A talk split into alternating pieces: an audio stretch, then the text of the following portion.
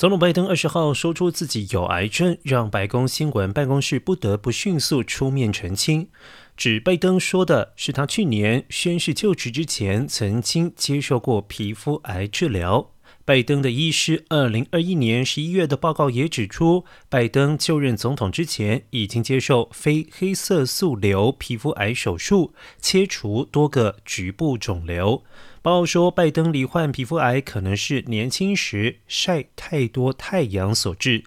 不过，目前并不清楚拜登为何要在演说中以现在式时态来形容他的癌症经历。七十九岁的拜登是美国史上年纪最长的总统，但他已经说过有意在二零二四年争取连任。